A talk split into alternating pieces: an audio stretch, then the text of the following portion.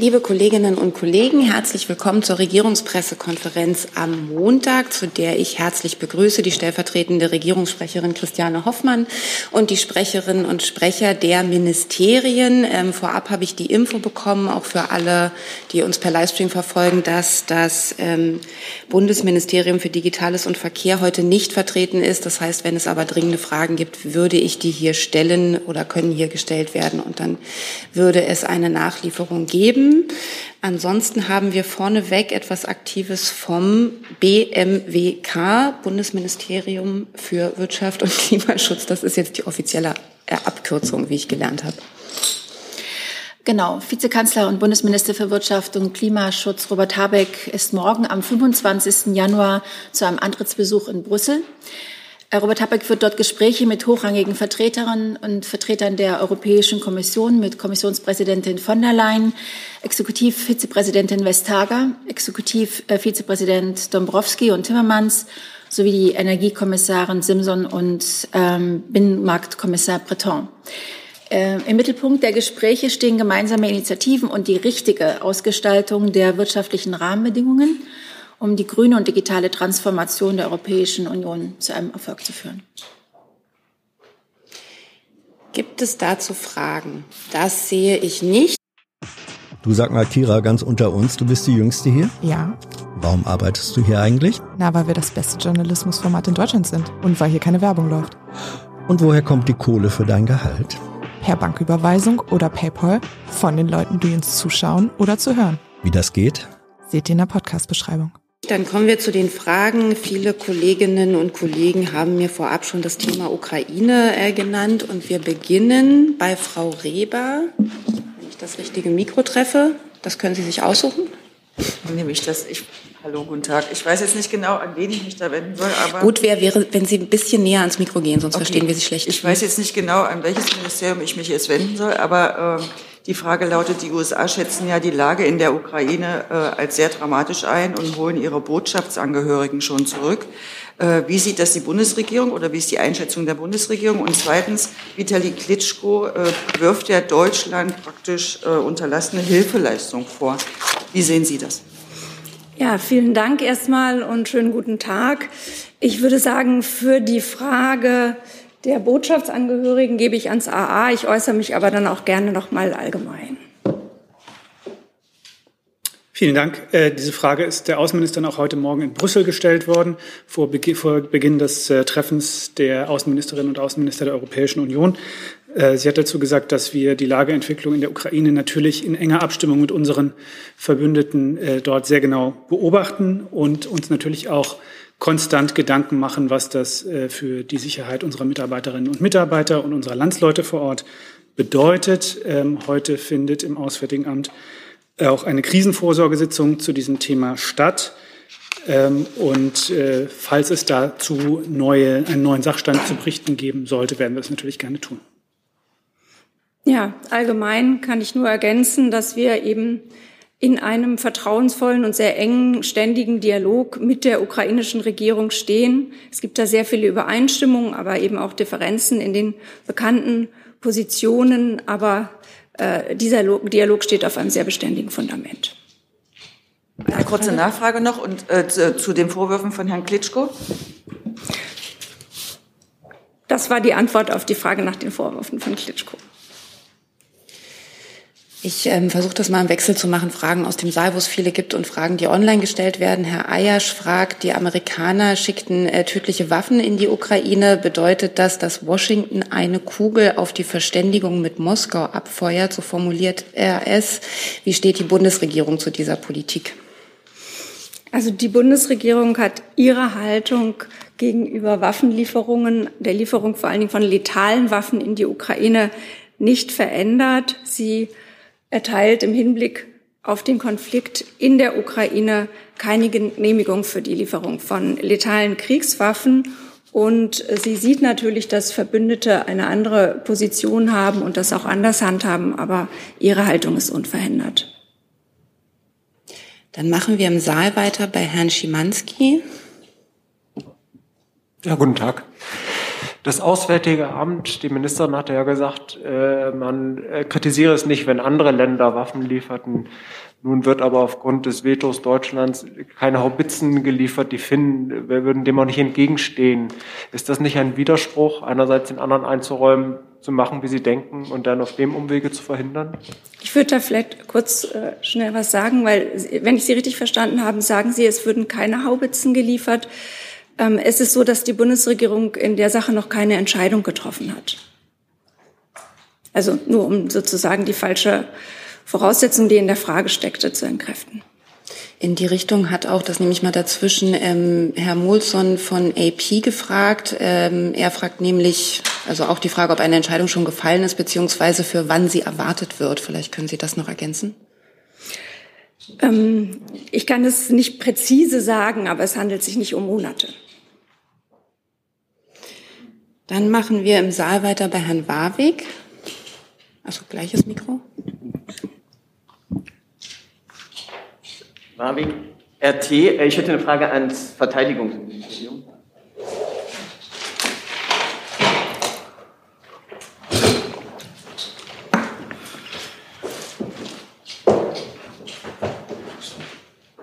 Verteidigungsministerium hat sich ja in sehr expliziter Weise von den Äußerungen des Admirals Schönbach distanziert und gesagt, dies entspricht in keinster Form der Position der Bundesregierung. Jetzt war ja die Quintessenz seiner Aussage, Russland verlange Respekt und es koste nicht viel, ihm diesen Respekt zu geben und auf Augenhöhe zu begegnen.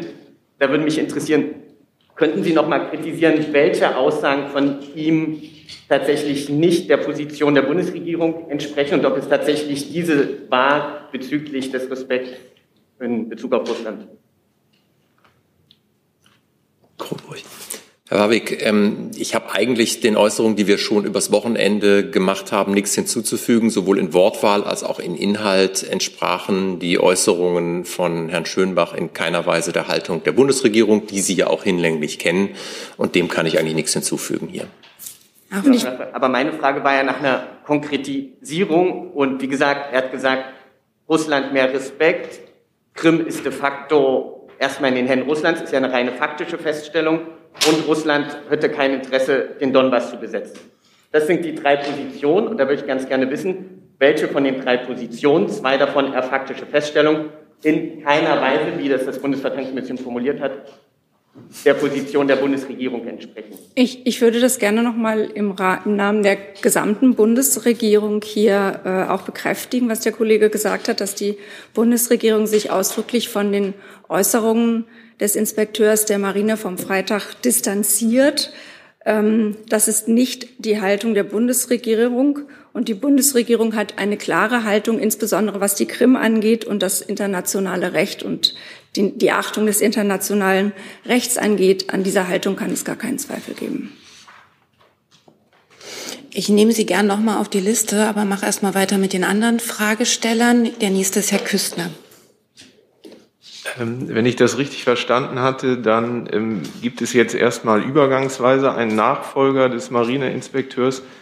Mich würde interessieren, wann über eine dauerhafte Lösung entschieden wird und auf welchem Wege das passiert. Also Herr Küssner, natürlich kann die Marine nicht dauerhaft in dieser Zwischenphase bleiben. Natürlich muss darüber entschieden werden, wenn, wer dann der nächste Inspekteur der deutschen Marine wird. Aber dafür nehmen wir uns natürlich auch genügend Zeit, werden mit den entsprechenden Kandidaten, die da von ihrem Verwendungsaufbau, ihrer Erfahrung und ihrer Eignung her in Frage kommen, Gespräche führen und dann wird es einen Vorschlag geben und ähm, dann wird die Ministerin darüber entscheiden. Das kann aber noch ein bisschen dauern. Das machen wir jetzt nicht übers Knie gebrochen. Herr Lange. Herr Thiels, ich hätte zwei Fragen, bitte. Vielleicht die erste, hat Herr Schönbach gegen Soldatengesetz verstoßen? War das eine politische Äußerung nach, ich glaube, ab Paragraph 15 ist es? Und äh, vielleicht noch die zweite Frage gleich hinterher. Ähm, es verstärken einige NATO-Mitgliedstaaten ihre Militärpräsenz in, Ost in Osteuropa. Ist die Bundeswehr daran äh, beteiligt? Indirekt, direkt? Danke. Ich fange gerne mit der zweiten Frage zuerst an. Das kann ich schnell beantworten. Wir werden im Februar bereits äh, in dem NATO Air Policing South in Rumänien unsere, unser Engagement verstärken. Äh, das ist allerdings auch schon länger geplant und wird jetzt durchgeführt. Ich glaube, eingemeldet werden die Kräfte am 22. Februar, wenn ich es richtig im Kopf habe. Wenn das nicht stimmen wollte, würde ich, würde ich es Ihnen nochmal nachliefern, aber ich bin da ziemlich sicher. Das ist das. Ähm, zu ähm, eigentlich, Sie kennen den Satz von uns ähm, in, in Sachen ähm, zur Ruhesetzung. Ähm, zu Einzelpersonalangelegenheiten darf ich mich hier nicht äußern. Ich kann Ihnen generell ein paar natürlich Sachen dazu sagen, wie in solchen Fällen vorgegangen wird. Äh, vorab schicken möchte ich natürlich, dass der Vizeadmiral Schönbach um ähm, Entbindung von seinen Aufgaben selbstständig äh, ähm, gebeten hat und dem hat die Ministerin entsprochen. Sie hat übrigens heute auch noch mal ein persönliches Gespräch mit ihm geführt ähm, und ähm, wie schon gesagt, seine Äußerungen in Indien entsprechen da in keiner Weise der Haltung des BMVG und das hat die äh, stellvertretende Regierungssprecherin eben auch gesagt, auch der Haltung der Bundesregierung. Herr Schönbach hat sich ja auch dazu selber schon eingelassen. Das konnten Sie ja in einer Pressemitteilung der Marine auch schon am Wochenende nachlesen. Und deswegen ist es aus Sicht des BMVG der einzig richtige Schritt, dass er um Entbindung von seinen Aufgaben nachgesucht hat. Die Ministerin hat, wie gesagt, heute nochmal mit ihm gesprochen. Sie hat ihm für seinen Dienst gedankt und ihm alles Gute gewünscht. Was jetzt die grundsätzlichen Fragen einer zur Ruhesetzung und Ähnliches betrifft, gibt es verschiedene Möglichkeiten, warum, wann der Dienstherr jemanden zur Ruhe setzen kann. Entweder ähm, Erreichen der Altersgrenze oder Ähnliches aber natürlich auch, ähm, wenn es ähm, kann es allgemeine strukturelle Erwägungen geben, zum Beispiel sachlicher oder in der Person des Soldaten, das übrigens jedes Soldaten begründet, zum Beispiel eine fehlende Einigung, Ereignung oder auch Zweifel an der Dienstausübung in Übereinstimmung mit der Politik der Bundesregierung. Das können Sie für sich selber überlegen, ob das jetzt auf diesen Fall passt oder nicht. Aber das sind die rechtlichen Voraussetzungen. Zu den Details können wir gerne noch mal bilateral sprechen. Das ist relativ kompliziert. Ich bin auch kein Jurist und deswegen äh, würde ich Sie da gerne auch in meine, die Hände meiner Fachleute übergeben. Ähm, ich habe noch zwei Fragen online, äh, wo es nochmal um das Thema Waffenlieferung geht. Thomas Niels fragt, sind die Waffenlieferungen der USA, Englands und der Türkei indirekt oder direkt an die Ukraine hinnehmbar oder kontraproduktiv, fragt er. Und eine Frage nehme ich jetzt einfach mit dazu von Boris Reitschuster. Er schreibt, die Ministerin sagte, Waffenlieferungen an die Ukraine seien nicht hilfreich. Für wen konkret sind sie nicht hilfreich und warum? Das richtet sich wahrscheinlich dann auch ans Verteidigungsministerium, zumindest die zweite. Kann ich auch gleich mit anfangen. Ich habe den sehr klaren Äußerungen der Ministerin da in dem Fall nichts hinzuzufügen. Die stehen für sich und sind, glaube ich, auch äh, eindeutig auf Linie der Bundesregierung, auch dessen, was im Koalitionsvertrag steht. Ja, und was das Vorgehen oder die Praxis befreundeter Nationen angeht, habe ich mich ja eben im Grunde schon geäußert. Das nimmt die Bundesregierung zur Kenntnis und sieht, dass unterschiedliche Bündnismitglieder ihre Zusammenarbeit mit der Ukraine in verschiedenen Ausprägungen betreiben. Ich würde vielleicht trotzdem noch hinzufügen, dass wir uns natürlich im Bündnis sehr, sehr einig sind und das auch heute wieder zum Ausdruck gekommen ist beim äh, Rat der EU-Außenministerinnen und Außenminister, aber beispielsweise auch wenn Sie sich die Äußerungen anschauen beim Besuch des amerikanischen Außenministers letzte Woche, dass wir geschlossen als westliche Gemeinschaft, als Europäische Union, als transatlantisches Bündnis hinter der territorialen äh, Unversehrtheit und Souveränität der Ukraine stehen, äh, russische äh, Drohmanöver äh, zurückweisen und alle gemeinsam sehr, sehr unmissverständlich deutlich gemacht haben, dass jede weitere Aggression gegen die Ukraine einen hohen Preis bedeuten würde. Dann machen wir im Saal weiter bei Herrn Delfs. Ja, Herr Thiels, ähm, auch nochmal äh, zu dem Vorgang äh, mit, dem, mit dem Admiral. Ähm, jetzt sagen Sie, oder hat ja auch die Regierungssprecherin eben nochmal bestätigt, es sei keine Position der Bundesregierung, was er da geäußert hat, aber gibt es eigentlich über irgendeine Übersicht oder haben Sie Erkenntnisse, ob das dann innerhalb der, der Bundeswehr eine weiter verbreitete Ansicht ist, was er da kundgetan hat? Weil er hat es ja, man sieht das ja auf dem Video sehr selbstbewusst vorgetragen, so nach dem Motto, dass ich das doch alles von selbst verstehe, sozusagen. Oder können Sie sicher sein, dass es jetzt einfach mal eine exotische Einzelmeinung war? Also wir erheben keine ähm, äh, Statistiken darüber, wer in der Bundeswehr welche private Meinung vertritt. Ähm, wir können, kriegen ja immer nur dann Erkenntnisse darüber, wenn diese öffentlich ähm, vertreten wird. Und ähm, da habe ich jetzt keine Erkenntnisse über Prozentzahlen oder wie auch immer.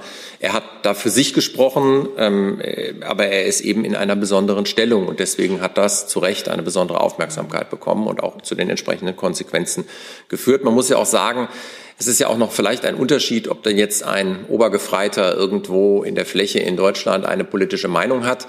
Ähm, die muss natürlich im Rahmen dessen sein, was unsere freiheitlich-demokratische Grundordnung vorsieht. Aber es ist etwas völlig anderes, wenn der Inspekteur der Marine oder ein ähnlich, ein Mensch in einer ähnlich herausgehobenen Position äh, sich klar und deutlich gegen die Linie der Bundesregierung oder auch der NATO stellt. Und ähm, das ist in diesem Fall geschehen. Nachfrage?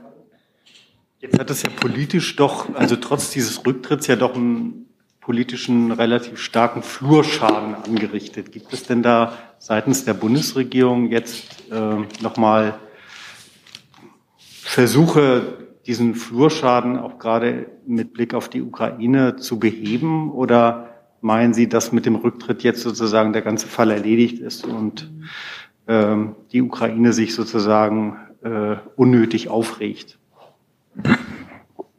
Also ich, die Außenministerin war ja in der vergangenen Woche in Kiew und hat dort die Haltung der Bundesregierung sehr, sehr deutlich gemacht.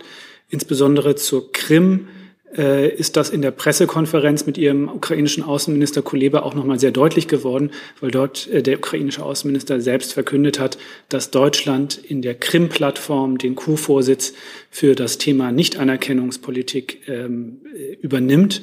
Insofern ähm, kennt die ukrainische Führung unsere Haltung dazu sehr gut. Und wir werden natürlich weiter unsere diplomatischen Kanäle in die Ukraine nutzen, äh, um das, wo nötig, äh, deutlich zu machen.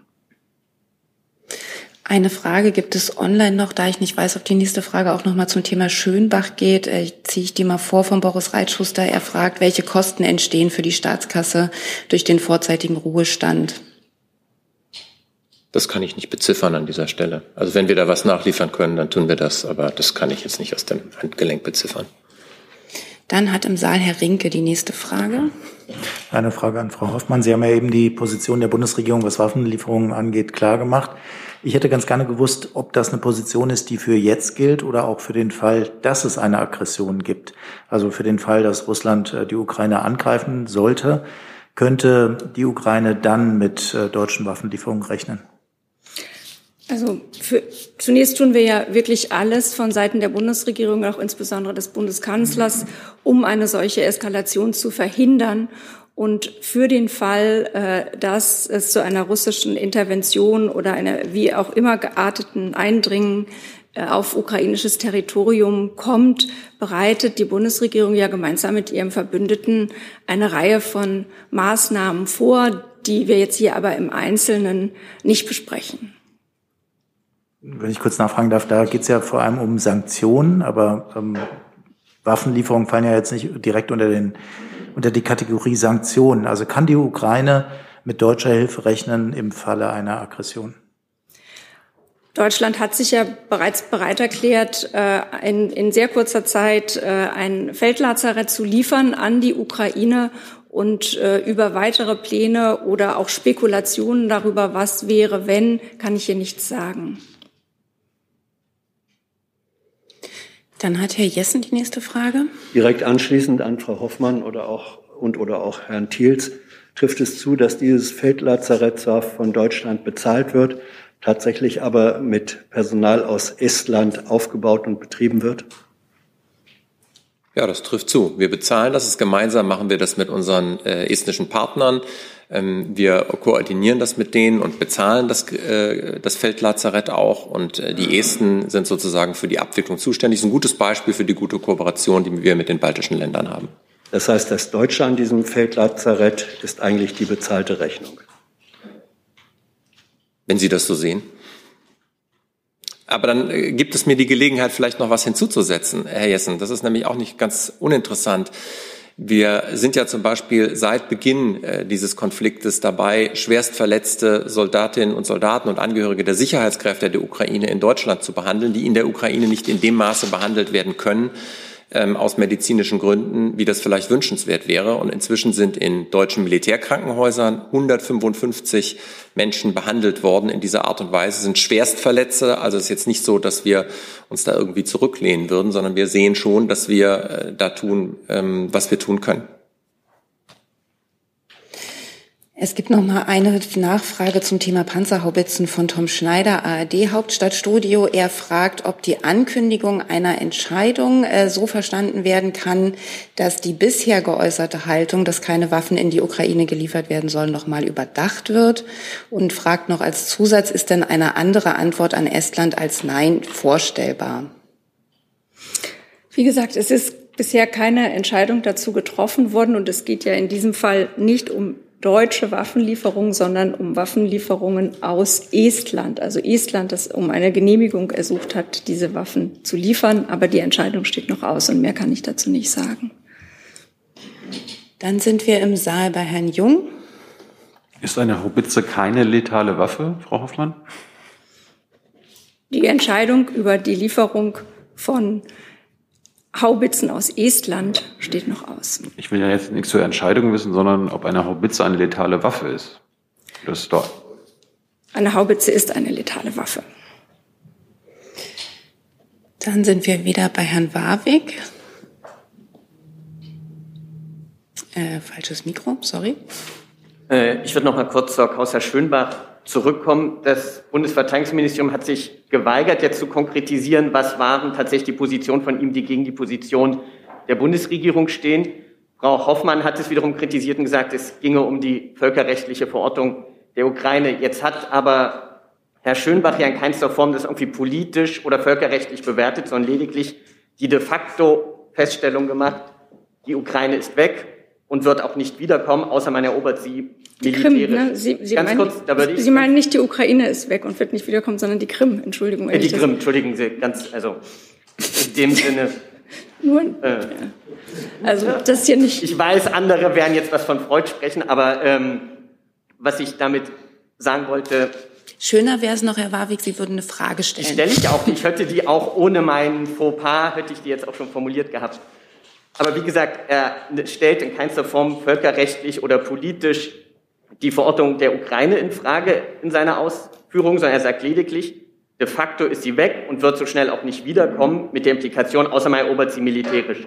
Da würde ich mich ganz gerne interessieren, was ist an dieser von ihm so dargelegten Feststellung aus Sicht der Bundesregierung falsch? Weil, wie gesagt, es war in keinster Form eine politische oder völkerrechtliche Feststellung, die er da getroffen hat. Ja.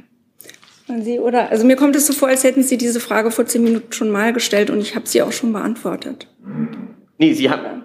Ja, ja und ich habe auch ähm, in Ausführungen der stellvertretenden Regierungssprecherin und dem, was ich gesagt habe, eigentlich nichts hinzuzufügen. Also ich hatte Ihre Nachfrage schon beim ersten Mal verstanden, aber ich bleibe bei meiner Aussage. Dann haben Sie jetzt die Gelegenheit zu einer Nachfrage. Ich würde bloß wirklich darum bitten, dass es eine präzise, kurze Nachfrage ja, ist, weil ich präzise. noch zahlreiche andere auf der Liste habe. Ganz präzise.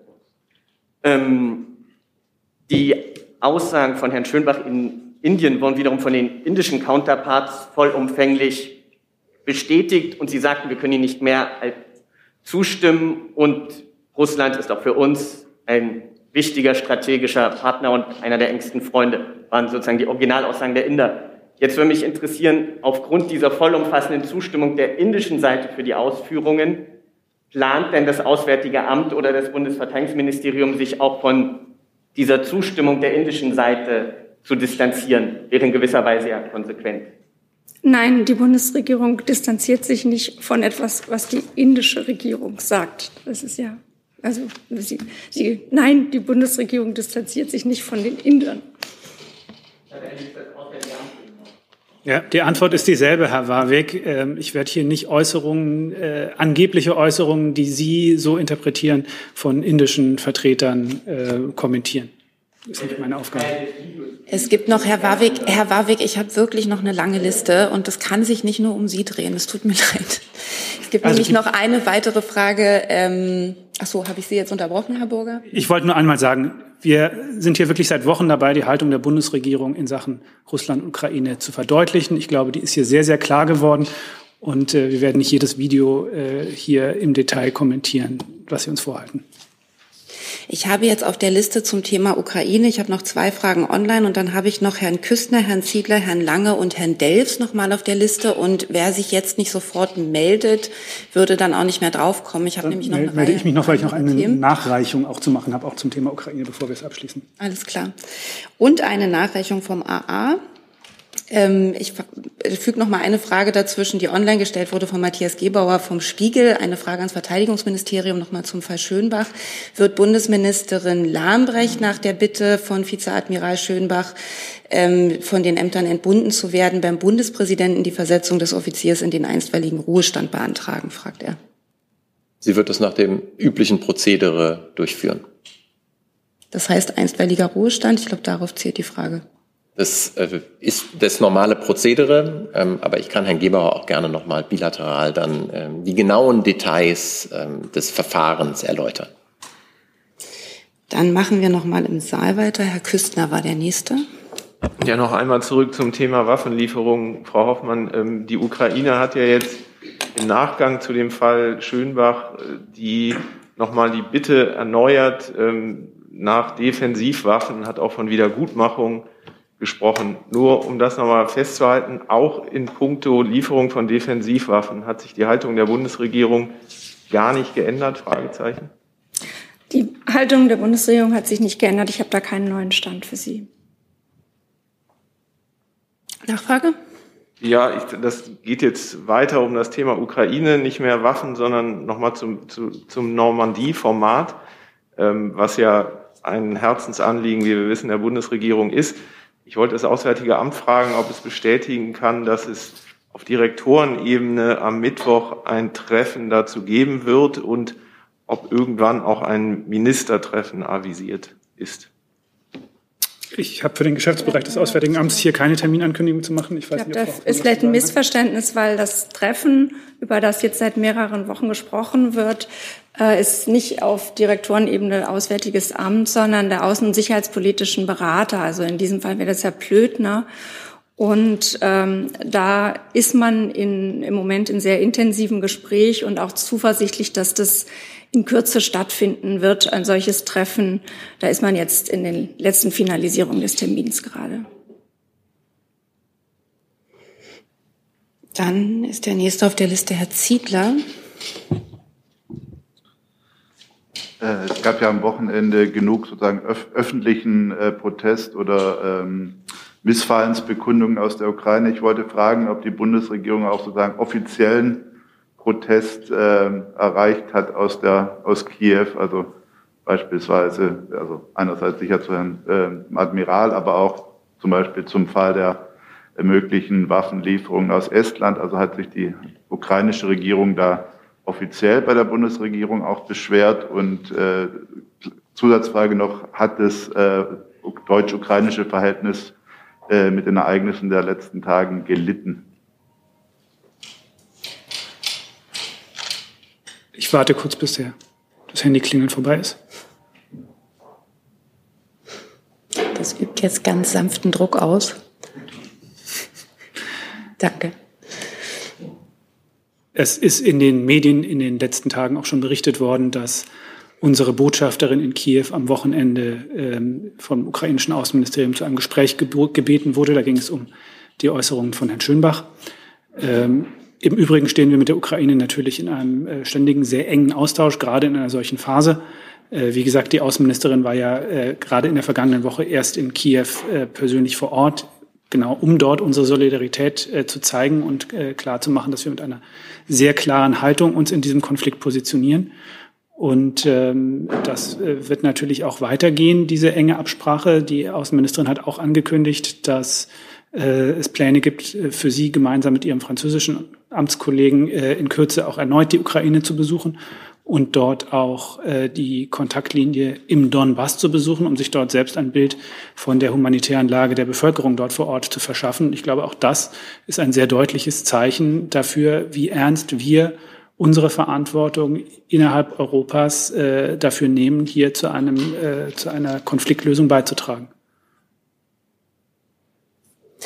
Dann nehme ich noch mal dazwischen eine Frage online gestellt von Thomas Niels nochmal. Er fragt das Auswärtige Amt oder die Regierungssprecherin, hat die Bundesregierung gegen die NS-Bezüge in ukrainischen Beurteilungen der deutschen Haltung im Konflikt Russland-Ukraine protestiert bzw. um Erklärung gebeten, fragt er. Mir ist jetzt gerade nicht präsent, worauf er sich bezieht. Ja, auch nicht, dass, wenn das nochmal präzisiert werden könnte, könnte ich gerne versuchen, eine Antwort dazu nachzureichen. Im Übrigen ist es natürlich so, dass wir hier nicht im Einzelnen über Gesprächsinhalte vertraulicher Gespräche Auskunft geben. Dann, Herr Niels, wenn Sie es ganz schnell schaffen zu tippen mit einer Erläuterung, schaffen wir das vielleicht noch innerhalb der nächsten drei Fragen. Sonst müssten wir uns dazu vertagen. Herr Lange hat die nächste Frage. Ich hätte noch mal eine Frage zur NATO an Frau Hoffmann, bitte und vielleicht auch ans AA und ans BMVG. Dieser verstärkten NATO-Präsenz in Osteuropa liegt ja offenbar eine veränderte Lage Beurteilung zugrunde. Anders konnte man Herrn Stoltenberg ja auch gar nicht verstehen. Meine Frage ist, welche Informationen hat die Bundesregierung? Teilen Sie diese Lagebeurteilung oder auch anders gefragt, ist die Wahrscheinlichkeit eines Krieges in Europa in den letzten Stunden und Tagen größer geworden? Danke. Ja, die Bundesregierung, vielen Dank für die Frage, ist ähm, sehr besorgt über die Situation äh, an der ukrainischen Grenze und über äh, das russische Vorgehen in den letzten Tagen und äh, auch schon den letzten Wochen. Ähm, wir sind in ständigem Dialog mit den Verbündeten in der EU und natürlich auch transatlantisch über die angemessene Reaktion auf diesen Truppenaufmarsch und äh, die Manöver in Belarus ähm, und werden da auch diese Beratungen in dieser Woche fortsetzen. Und ich kann da jetzt konkreten Ergebnissen nicht in irgendeiner Weise vorgreifen, aber wir sind da in intensivem Gespräch. Dann habe ich Herrn Delfs noch mal auf der Liste. Ja, Frau Hoffmann, noch mal ganz kurz zu Estland und diesen äh, Haubitzen. Könnten Sie noch mal ganz kurz erklären, äh, was jetzt eigentlich genau geprüft wird? Also das beinhaltet auch die Frage, ähm, das ist jetzt eine Wissensfrage, auf welchem äh, rechtlichen Hintergrund oder welchem rechtlichen Grund kann eigentlich Deutschland überhaupt die Lieferung von Haubitzen aus Estland in die Ukraine verbieten oder blockieren? Und wenn ich Sie richtig verstanden habe, eine Meldung vom Wochenende, dass die Bundesregierung diese Lieferung blockiert, wäre dann ja falsch, richtig? Wir kommentieren Medienberichte Prinzipiell nicht, aber wie gesagt, die Bundesregierung prüft das und für die Details würde ich gerne ans BMWK verweisen oder ans BMVG. Also die rechtlichen Rahmenbedingungen, glaube ich, wissen die Kollegen aus dem Wirtschaftsministerium besser als ich. Die rechtlichen Rahmenbedingungen, dafür müsste ich nachreichen, die kann ich Ihnen jetzt nicht sagen. Ansonsten gilt das für uns auch, was die stellvertretende Regierungssprecherin gesagt hat. Sie nochmal nach, ja, weil das ist ja eine wichtige Frage eigentlich. Wenn wir es nachliefern können, dann liefere ich es nach, wenn es bei uns liegt. Ja, ich schreibe es mit auf. Also vielleicht kann ich da noch kurz ergänzen. Ich glaube, das hat was, also wirklich ungeschützt. Ich bin kein, ich bin kein Jurist, äh, mit Endverbleibsklauseln zu tun. Immer wenn äh, aus Deutschland äh, Rüstungsexporter ja stattfinden. In dem Fall handelt es sich ja um Haubitzen aus früheren Beständen der Nationalen Volksarmee der DDR. Die sind an Finnland geliefert worden. Und äh, bei solchen, in der Vergangenheit zumindest bei solchen ähm, Rüstungsgeschäften äh, oder Rüstungsabläufen äh, geht es darum, dass dann das Empfängerland nicht ohne eine Genehmigung des Geberlandes sozusagen die dann weitergeben kann. Das ist schon einmal geschehen von Finnland nach Estland, da hat Deutschland zugestimmt und jetzt steht eben aus die Entscheidung, ähm, dann diese Haubitzen von Estland an die Ukraine zu geben. Aber da findet die Ressortabstimmung statt und auch die Finnen müssen sich da schütteln und äh, sehen, wie sie das machen wollen. Da gibt es also tatsächlich noch keine Entscheidung. Ganz kurz nur noch mal sagen, wie ist diese Klausel oder dieses Gesetz oder die Regel? Ich glaube, es ist eine Endverbleibserklärung, wenn ich da, also wie gesagt, das, da, aber da kann das Wirtschaftsministerium sicherlich, wenn Sie da noch mal nachfragen, noch mal die exakten Details Ihnen liefern. Dann warten wir da auf die Nachlieferung. Weitere Fragen habe ich jedenfalls nicht, die rechtzeitig eingegangen sind. Ich habe, wie gesagt, noch viele andere Themen auf der Liste. Das Auswärtige Amt hatte aber noch eine Nachlieferung.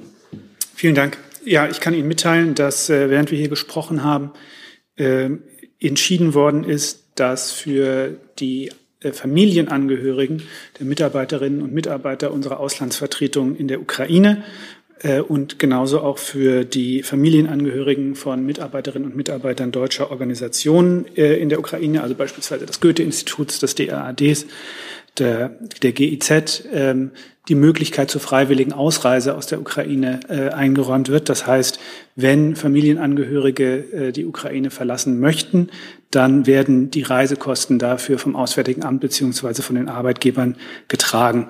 Äh, das äh, ist eine Maßnahme, die wir treffen, um die Sicherheit der Menschen, für die wir Verantwortung tragen, dort zu gewährleisten. Gleichzeitig ähm, stellen wir weiterhin die Arbeitsfähigkeit unserer äh, Vertretungen in der Ukraine sicher.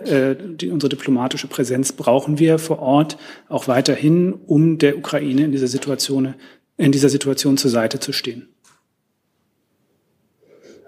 Dazu jetzt eine Nachfrage, hm, Herr Delfs. Sie kurz erklären, ist das sozusagen, das, wenn ich es richtig verstehe, ist das jetzt keine Aufforderung, sondern einfach, man ermöglicht das denen? Geht das auch nochmal eine Wissensfrage, ist das, geht das weiter als das, was die US-Regierung für ihre, für die Familienangehörigen von Botschaftsmitarbeitern äh, jetzt gemacht hat oder ist das praktisch identisch mit der Maßnahme?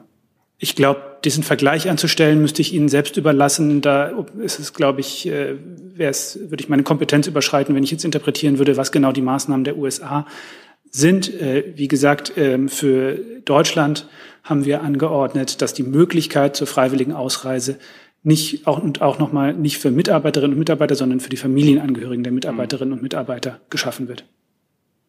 Gut, aber das könnte man praktisch, das gäbe noch theoretisch eine Steigerung, wo solche Familienangehörigen angewiesen werden oder auszureisen, richtig? Es Oder? gibt noch, äh, genau, es gibt äh, noch durchaus weitere Maßnahmen, die man treffen könnte. Aus unserer Sicht ist in der jetzigen Situation äh, in der Abwägung der Verantwortung für das Wohl äh, der, der Menschen, für die wir dort Verantwortung tragen, äh, das der angemessene Schritt. Herr Lange? Nur ganz kurz, Herr Burger, haben Sie eine Zahl, wie viele Menschen davon betroffen sein könnten? Ähm, das müsste ich Ihnen nachreichen, falls wir so eine Zahl haben. Ich könnte es wahrscheinlich nur für die Angehörigen des Auswärtigen Amts selbst sagen, wie gesagt, betroffen oder äh, analog wird das dann gehandhabt von den deutschen Mittlerorganisationen, die dort im staatlichen Auftrag äh, tätig sind. Dann würde ich jetzt tatsächlich gerne das Thema. Äh, pa pardon, wenn, wenn ich ganz kurz noch sagen dürfte, Herr Lange, da es eine Möglichkeit zur freiwilligen Ausreise ist, sagt das dann natürlich noch nicht sehr viel darüber aus, wie viele Menschen dann tatsächlich von dieser Möglichkeit Gebrauch machen möchten. Das hängt dann natürlich auch immer von der individuellen Gefährdungswahrnehmung ab, von den persönlichen Umständen etc. Dann würde ich das Thema jetzt tatsächlich gerne verlassen. Es gibt ein Thema, was mir angemeldet wurde, eine Frage ans Arbeitsministerium. Das heißt, wenn jetzt Sitzplatzwechsel erfolgen, vielleicht könnte das Verteidigungsministerium mit dem Arbeitsministerium wechseln. Und in der Zwischenzeit nehme ich aber äh, Fragen, die online gestellt wurden, gehen beide in die gleichen Richtung, in äh, die gleiche Richtung und richten sich, wenn ich es richtig sehe, ans Wirtschaftsministerium. Hannes Koch äh, von den Korrespondenten und die Kollegin Nalan Sipa fragen, ob die deutsche Bundesregierung aufgrund steigender Inflationsraten und auch steigender Energiekosten ähm, Zuschüsse für einkommensschwache Haushalte plant und sie verweisen beide auf Frankreich, wo wohl ein in der sogenannter Energiecheck geplant ist für 100 Euro pro Haushalt. Ja, bezahlbare Strom, äh, bezahlbare Energiekosten, auch Strompreise sind ja ein Anliegen der gesamten Bundesregierung. Wir wollen die Bürger da auch nicht allein lassen. Wir, werden dem, wir wollen dem Preisanstieg auch äh, entgegenwirken. Hierfür werden wir die Abgaben beim ähm, Strompreis senken, indem wir die EEG-Umlage so früh wie möglich abschaffen und auf eine Haushaltsfinanzierung umstellen. Dieses Jahr, dieses Jahr schon gekürzt werden. Und wir arbeiten gerade daran, wie gesagt, äh, so zügig wie möglich die EEG-Umlage komplett abzuschaffen. Äh, des Weiteren ähm, Heizkostenzuschuss beim Wohngeld erhöhen. Da ist ja das Bauministerium federführend. Die CO2-bedingten Mehrkosten beim Heizen wollen wir fair zwischen Mietern und Vermietern aufteilen. Da sind wir zuständig. Daran arbeiten wir gerade, dass wir da eine Verordnung umsetzen und äh, weitere Dinge sind ja in der Richtung geplant. Also zumindestens ähm, sind wir da in der Bundesregierung sehr eng in der Abstimmung, dass da etwas geschieht, geschehen muss. Weitere Fragen dazu sehe ich nicht. Dann hat Herr Küstner die nächste Frage. Ja, es ähm, gibt eine Initiative heraus aus der äh, katholischen Kirche, im Rahmen der äh, sich 125 Mitarbeiter als queer geoutet haben. Ähm, Out in Church heißt diese Initiative. Da hängen arbeitsrechtliche Fragen dran, weil das im schlimmsten Fall ähm, Mitarbeiterinnen und Mitarbeiter der Kirche den, den, den Job kosten können. Daher wäre meine Frage ans Bundesarbeitsministerium, all dieweil da ja offenbar Gespräche schon stattgefunden haben, ob es da in puncto Arbeitsrecht, ob da irgendwelche Änderungen vorgesehen sind und wie weit diese Gespräche gediehen sind. Die gleiche Frage, ich füge es mal dazu, stellt auch, also im Prinzip die gleiche Frage Tom Schneider aus dem ARD Hauptstadtstudio und er fragt konkret, sehen Sie die Notwendigkeit, die Anwendung von arbeitsrechtlichen Maßnahmen in solchen Fällen zu begrenzen? Ja, ähm, lieber Herr Küstner, vielen Dank für die Frage. Was kirchliche Beamte betrifft, da müsste ich ans BMI verweisen. Ähm, sofern wir auch als BMAS etwas dazu sagen haben, bitte ich um Verständnis, dass ich hier das nachreichen würde und mich nochmal schlau machen muss. Kann das BMI ergänzen? Das müssten wir noch nachreichen. Weitere Fragen dazu sehe ich nicht. Aber Herr Rinke, wenn ich es richtig sehe, haben Sie noch mal ein neues Thema. Dann ist jetzt aber erst Herr Jung mit einem neuen Thema dran. Ja, Thema Telegram und äh, die Pläne des BMI. Ähm, es geht aber jetzt ans AA. Wie bewerten Sie denn die Pläne des Innenministeriums, Herr Burger, ähm, gegebenenfalls Telegram abzuschalten, gerade im Hinblick darauf, dass viele in Deutschland, auch wir Journalisten, äh, mit Menschen, gerade Oppositionellen in Belarus und Russland auf Telegram kommunizieren und äh, das nur möglich ist, weil Telegram halt nicht von Geheimdiensten äh, unterwandert werden kann oder quasi dem, nicht den Zugriff der belarussischen und russischen Geheimdienste untersteht. Äh, unterstützen Sie äh, das Vorgehen des Innenministeriums gegen Telegram, notfalls Telegram abzuschalten? Also Herr Jung, ich muss Sie natürlich bitten, diese Frage dem federführenden Ressort zu stellen. Das kennen Sie ja von dieser Regierungspressekonferenz. Zu einem Thema redet immer das Ressort, was die Federführung für dieses Thema hat. Das ist in dem Fall das Innenministerium. Und wenn es zwischen den Ressorts dazu Gesprächsbedarf gibt, dann sprechen die Ressorts miteinander vertraulich und äh, stellen so eine gemeinsame Haltung der Bundesregierung her. Ist das ein Thema zwischen Auswärtigen Amt und BMI, Herr Burger und Frau Wendt? Äh, was sagen Sie denn diesen Kritikern, die äh, darauf hinweisen, dass der Zugang zu Kontakt zu Oppositionellen in Belarus und Russland äh, nur durch Telegram funktioniert? Warum wollen Sie das denn abschaffen? Also die Ressorts tauschen sich sehr eng zu ganz vielen unterschiedlichen Themen aus. Die Ministerin hat in äh, ihren zahlreichen Einlassungen in den vergangenen Wochen auch immer wieder darauf hingewiesen, dass in verschiedenen Staaten Telegram für Oppositionelle eine, ein wichtiger Kommunikationskanal ist. Nichtsdestotrotz hat die Ministerin auch betont, dass Hass und Hetze im Netz nicht akzeptiert werden in Deutschland. Äh, sie hat auch, äh, das möchte ich auch nochmal betonen, Abschaltung äh, von Telegram als solches nicht gefordert, sondern als Ultima Ratio nicht ausgeschlossen. Da müssen vorher aber sämtliche andere rechtlichen Möglichkeiten geprüft werden und auch auf europäischer Ebene muss versucht werden, äh, das ganze Thema ähm, angegangen zu werden. Und insofern kann ich den Vorwurf jetzt so erstmal nicht äh, verstehen. Gibt es jemand anderen dazu, Herr Rinke? Ja, nur mal eine Nachfrage, Frau Wendt. Ähm, es gibt ja ein Rechtshilfeersuchen an die Vereinigten Arabischen Emirate. Das hat ja ähm, schon relativ langen Vorlauf. Ich hätte ganz gerne gewusst, äh, ob man da eigentlich weitergekommen ist. Haben Sie jetzt eigentlich mal irgendeine Antwort erhalten auf Ihre Anfrage oder noch nicht? Ähm, das äh, läuft weiter. Der Vorgang ist bekannt und er läuft. Bitte? Der Vorgang Was? läuft. Weitere Fragen zum Thema Telegram? Sehe ich nicht. Dann hat Herr Jessen das nächste Thema. Ja, das ist eine Frage zum Thema äh, Assange. Ähm, es wird berichtet, dass der, dass der Einspruch oder der Widerspruch angenommen wurde, der Assange-Verteidiger. Geht jetzt in England vor den Supreme Court. Das wird ein möglicherweise sehr offenes, langes Verfahren. Vor diesem Hintergrund setzt sich die Bundesregierung angesichts der gesundheitlichen Situation Julian Assange dafür ein, dass Hafterleichterung oder Haftverschonung gewährt wird. Herr Jessen, ich habe diese Tickermeldung auch gerade während der laufenden Regierungspressekonferenz gesehen. Ich habe deswegen jetzt hier äh, auch noch keine ähm, vertiefte Bewertung dazu.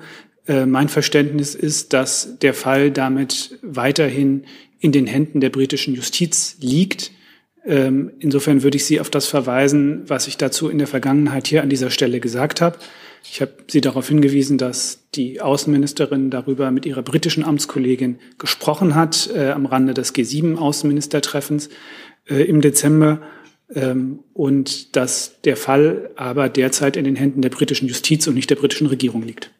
Ja, genau deswegen äh, frage ich, weil Sie erwähnt haben oder dargelegt haben, wie sehr die Außenministerin sich auch für den Fall interessiert. Ähm, genau deswegen könnte sie natürlich ähm, öffentlich begrüßen oder vorschlagen, dass es äh, zu Haftverschonungs- oder Erleichterungen kommt. Das würde eine Entscheidung der Justiz ja nicht äh, präjudizieren. Also nach meinem Verständnis wäre auch eine solche Entscheidung äh, von der Justiz zu treffen. Herr Jung, habe ich das richtig gesehen zu dem Thema? Eine Lernfrage, Burger. Hat sich die Außenministerin seit Amtsantritt mit Nils Melzer getroffen oder hat, hat sie ihn gesprochen, der ja der UN, UN-Folterberichterstatter ist, Sonderberichterstatter für Folter und äh, Assange besucht hat und dargelegt hat, dass er gefoltert wurde und gefoltert wird im britischen Gefängnis? Nee, ein solches Treffen hat es meines Wissens seit Amtsantritt der Ministerin noch nicht gegeben. Ähm, wir, kennen die, wir kennen die Arbeit von Herrn Melzer natürlich. Es gibt ja auch etablierte Kommunikationskanäle ähm, zu den Sonderberichterstattern äh, der Vereinten Nationen. Äh, darüber haben wir hier im vergangenen Jahr auch ausführlich berichtet. Insofern ist uns die Arbeit äh, von Herrn Melzer natürlich gut bekannt.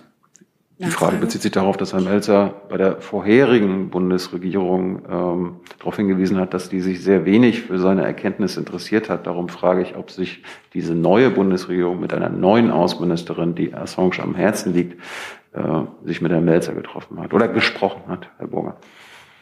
Wie gesagt, von einem solchen Gespräch kann ich Ihnen nicht berichten. Weitere Fragen zu diesem Thema, Herr Warwick? Äh, Kulturstaatssekretärin Claudia Roth hatte vor kurzem ja politisches Asyl für Edward Snowden ins Spiel gebracht. Da würde mich interessieren, gibt es sowohl gegenüber Snowden als auch Assange Pläne der Bundesregierung, den beiden politisches Asyl zu gewähren? Mir sind solche Pläne nicht bekannt. Weitere Fragen zu dem? Nachfrage dazu, Herr Warwick? Ja, und äh, wie bewerten Sie den Vorschlag der Kulturstaatssekretärin bezüglich Snowden? Das würde ich jetzt hier nicht kommentieren wollen. Dann sehe ich keine weiteren Fragen mehr dazu. Dann hat Herr Rinke ein neues Thema. Genau, zu Corona. Wir heute Eine noch Frage gar nicht. Ges ja, wahrscheinlich brauchen wir da einen, einen Sitzplatzwechsel.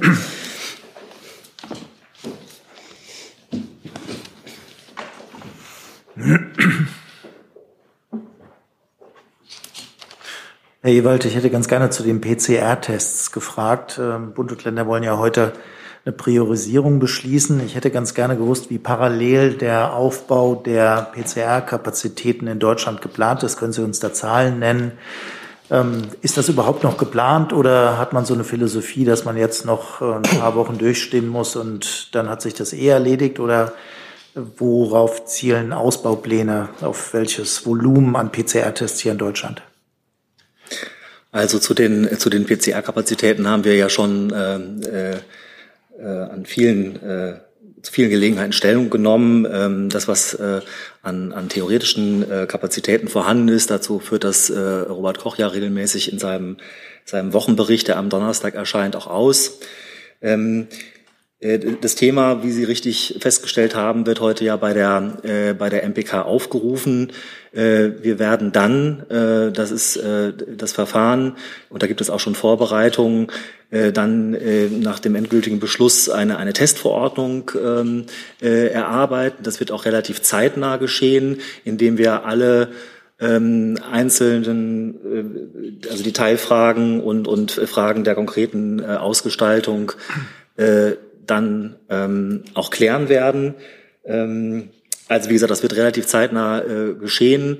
Äh, bei den, bei den Kapazitäten ist es so, da hat sich der Minister äh, auch am Wochenende, äh, unter anderem in der Rheinischen Post, auch in, äh, im, im ZDF gestern Abend nochmal geäußert, äh, dahingehend, äh, dass natürlich die Kapazitäten auch irgendwann äh, endlich sind.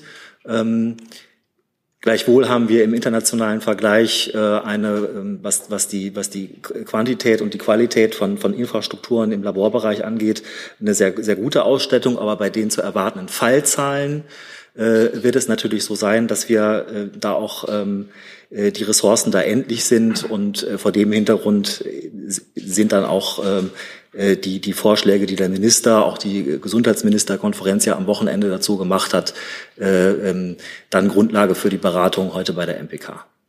Darf ich kurz nachfragen? Also es gibt ja zwei Möglichkeiten, wenn Ressourcen endlich sind. Also entweder man baut sie aus oder man lebt mit den begrenzten Ressourcen. Darauf zielt ja ein bisschen die Frage. Das heißt, Sie planen jetzt keinen großen Ausbau der PCR-Kapazitäten in Deutschland, wie es sie ja zum Beispiel auch in Österreich gibt? Also der, der Ausbau der, äh, der, Testkapazitäten findet ja laufend statt. Das haben wir auch an dieser Stelle mehrfach kommuniziert. Also die, die, die nationale äh, äh, Teststrategie sieht jetzt schon äh, auch eine entsprechende, äh, ähm, also entsprechende Möglichkeiten bei, bei Priorisierungen vor. Äh, das heißt, äh, bezogen auf die Verwendung von unterschiedlichen Testverfahren äh, auf der einen Seite und auch äh, im Hinblick auf die Frage ähm, äh, der Verlagerung äh, von, von PCR-Tests auf andere, ähm, äh, auf andere äh, Verfahren. Ähm, aber nochmal, äh, bei den, bei den zu erwartenden Fallzahlen, da können Sie, äh, können Sie natürlich punktuell dann äh, auch die Ressourcen äh, nochmal äh, noch erhöhen. Das, das tun wir auch laufend. Äh, aber das ist natürlich dann mit der Perspektive äh, der, der ähm, zu erwartenden Infektionszahlen, selbst das würde nicht ausreichen. Und deshalb äh, äh, auch der Vorschlag des Ministers, hier eine Priorisierung auf den Weg zu bringen. Herr Jung. Ja, Österreich war ja gerade schon angesprochen. Wien, die Stadt Wien führt allein mehr PCR-Tests durch als Gesamtdeutschland. Wie kann das sein? Ich meine, wenn die PCR-Kapazitäten knapp sind, dann baut man die halt aus und priorisiert da nicht. Also was ist daran so schwer, die Kapazitäten auszubauen? Andere, unsere Nachbarländer kriegen das ja auch hin. Also das, was ich jetzt gesagt habe, gilt erstmal dazu. Ähm, Sie spre sprechen ja äh, da die Lolli-Tests an, die in Österreich ähm, durchgeführt werden. Die sind äh, sozusagen für das, äh, für das deutsche Testverfahren als solches nicht, nicht vorgesehen, weil sie eine, keine ausreichende äh, äh, ähm, Aussagekraft haben im Hinblick auf die Infektionslast. Aber nochmal, wir werden angesichts der, der Infektionszahlen, die zu erwarten sind, ähm, äh, auch mit einem, äh, mit einem Ausbau der, der Testkapazitäten ähm, äh, nicht das Ziel erreichen, ähm, um sozusagen ähm, die, die Berufsgruppen zu schützen, die hier in dem Zusammenhang zu schützen sind. Aber das, das hört sich ein bisschen nach Resignation an, dass Sie da jetzt irgendwie die Kapazitäten nicht weiter ausbauen können oder wollen. Ich meine, die Frage ist ja, andere Länder in Europa schaffen das ganz einfach und äh, Sie machen da jetzt so ein, so ein Problem draus. Also das verstehe ich nicht. Und wie kommen Sie darauf, dass äh, die österreichischen Lolli-Tests keine ausreichende Aussagekraft haben? Das ist mir neu. Also dann haben Sie mich missverstanden. Wie gesagt, die zentrale Botschaft ist, äh, wir sind sowohl was den Ausbau der äh, Testkapazitäten angeht im Gespräch mit den Laboren. Wir werden aber Nochmal der Hinweis bezogen auf die, die äh, Entwicklung der Infektionszahlen, die wir erwarten. Ähm, allein durch den Ausbau der Testkapazitäten hier nicht das Ziel erreichen, die Bevölkerung aus, äh, ähm, ausreichend zu schützen. Und deshalb brauchen wir eine Priorisierung. Und so hat der Minister das am Wochenende auch mehrfach betont. Das kann ich gerne machen. Den Hinweis finden Sie aber auch auf der RKI-Seite. Eine Frage zum Themenkomplex Corona kommt von Boris Reitschuster. Er schreibt, äh, Minister Lauterbach habe bei Markus Lanz gesagt, der Impfschutz in England sei so hoch, sie könnten die Tür ein Stück weit öffnen, aber wir könnten es nicht. Und dann äh, schreibt er weiter, die Impfquoten seien aber in beiden Ländern vergleichbar und bittet darum zu erläutern, worauf sich der Minister bezog. Also ich bitte um Nachsicht, dass ich hier keine Aussagen des Ministers äh, oder öffentliche Aussagen des Ministers interpretieren kann. Dann machen wir im Saal weiter bei Herrn Rinke.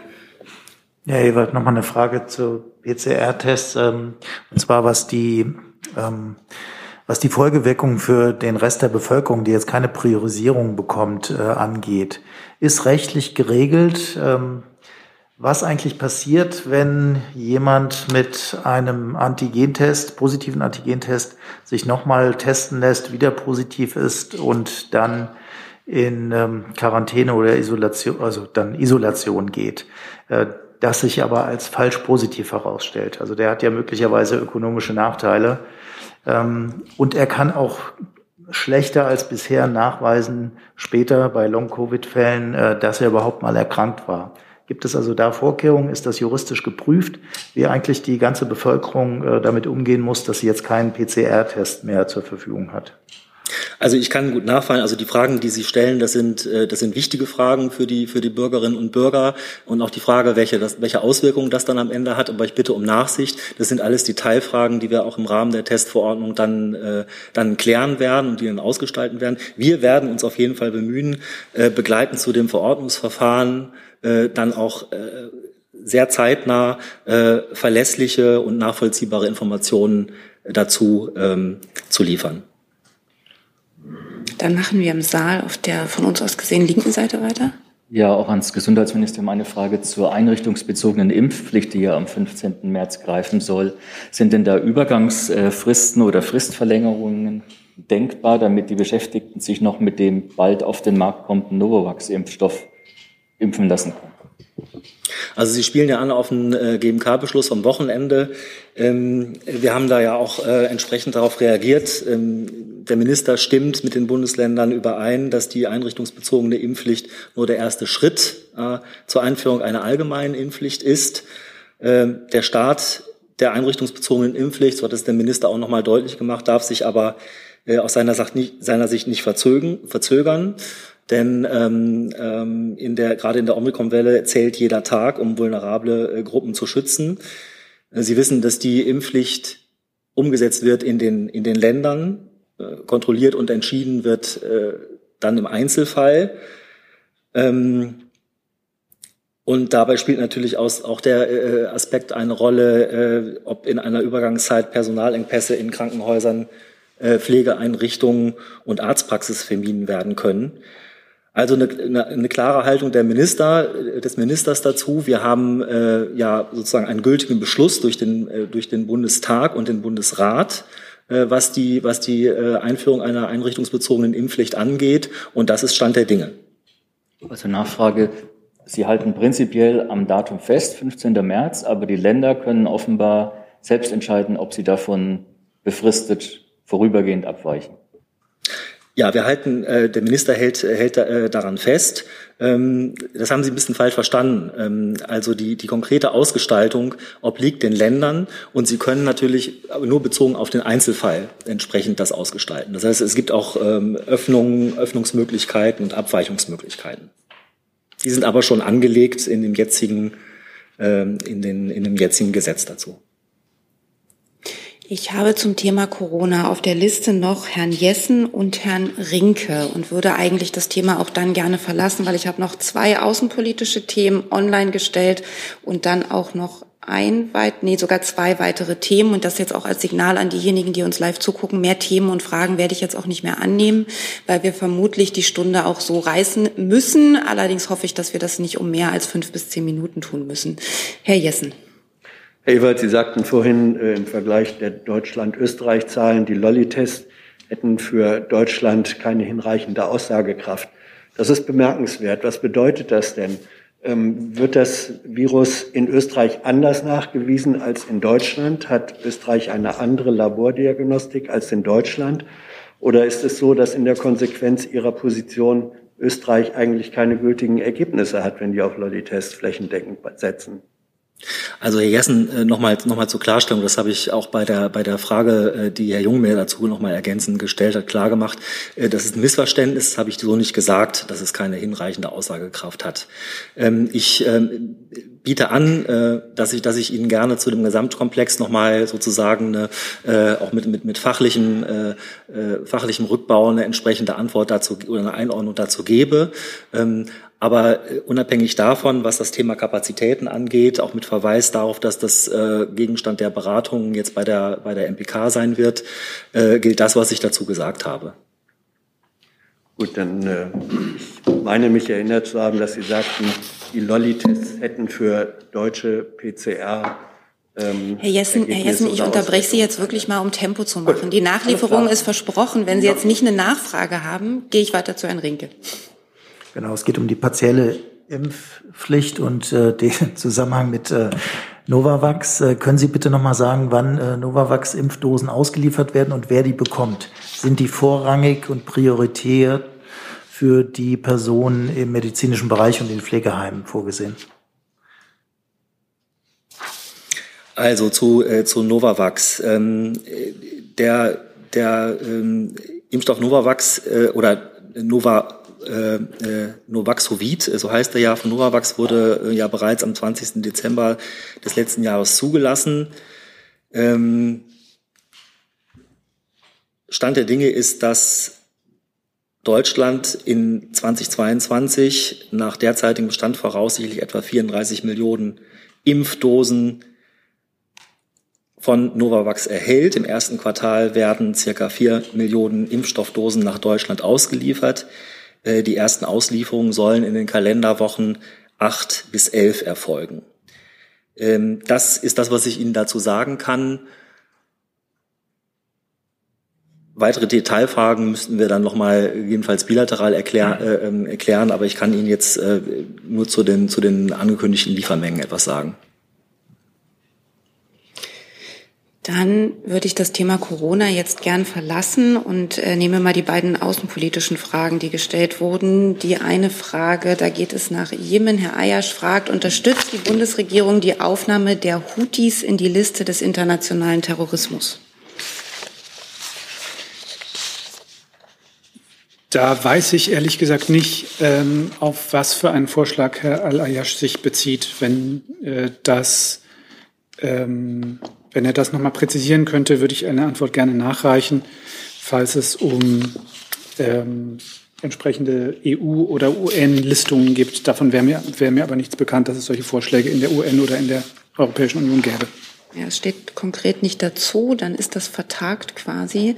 Und eine Frage von Maidudin EPD, da geht es nach Syrien. Sie fragt, am Wochenende gab es einen Massenausbruch von IS-Kämpfern aus einem Gefängnis im nordostsyrischen Hasaka. Hat die Bundesregierung Erkenntnisse darüber, ob auch deutsche Dschihadisten in diesem Gefängnis untergebracht waren? Und sie fragt, ob die Bundesregierung vorhat, die deutschen IS-Angehörigen, die noch in den von Kurden beaufsichtigten Lagern sitzen, in absehbarer Zeit nach Deutschland zu holen. Ja, vielen Dank. Ähm, zur ersten Frage äh, kann ich Ihnen sagen, dass wir in der Vergangenheit äh, Erkenntnisse hatten, dass sich äh, dort in diesem Gefängnis äh, möglicherweise eine äh, einstellige Anzahl von deutschen IS-Angehörigen aufgehalten hat. Äh, ob das zum Zeitpunkt des Angriffs der Fall war, können wir derzeit nicht mit Gewissheit sagen. Sie wissen, dass wir in Syrien nicht konsularisch vertreten sind und deswegen unsere Arbeitsmöglichkeiten dort vor Ort ein, äh, äh, nur sehr eingeschränkt bis gar nicht vorhanden sind. Ähm, was die Frage der Rückholung von ähm, Deutschen angeht, die sich in anderen Lagern ähm, von ehemaligen IS-Angehörigen Deutschen angeht, die sich in anderen Lagern in Nordostsyrien aufhalten. Äh, Sie wissen, dass es äh, uns äh, in der Vergangenheit in mehreren sehr, sehr aufwendigen und schwierigen Rückholaktionen gelungen ist, ähm, deutsche Kinder mit ihren Müttern von dort nach Deutschland zu bringen. Das waren bisher vier solche Rückholaktionen mit insgesamt 42 Kindern und zwölf Müttern. Es sind auch weitere derartige Rückholaktionen geplant. Ähm, aus Sicht der Bundesregierung ist es besonders prioritär äh, für die Kinder und vor allem für erkrankte Kinder. Ähm, wir sind für solche Aktionen aber auf äh, eine, auf die Unterstützung einer Vielzahl von Akteuren angewiesen, die vor Ort handlungsfähig sind. Wir sind dort nicht in der Lage, mit eigenen Kräften äh, zu operieren. Und ähm, deswegen äh, wird das auch noch eine Weile dauern, bis wir dort die weiteren deutschen Kinder rausbringen können. es war in der Vergangenheit oft so, dass es uns zur Bedingung gemacht wurde, dass wir auch die Mütter dieser deutschen Kinder ähm, nach Deutschland bringen. Und das ist äh, in einigen, wie gesagt, bisher in vier solchen Aktionen gelungen.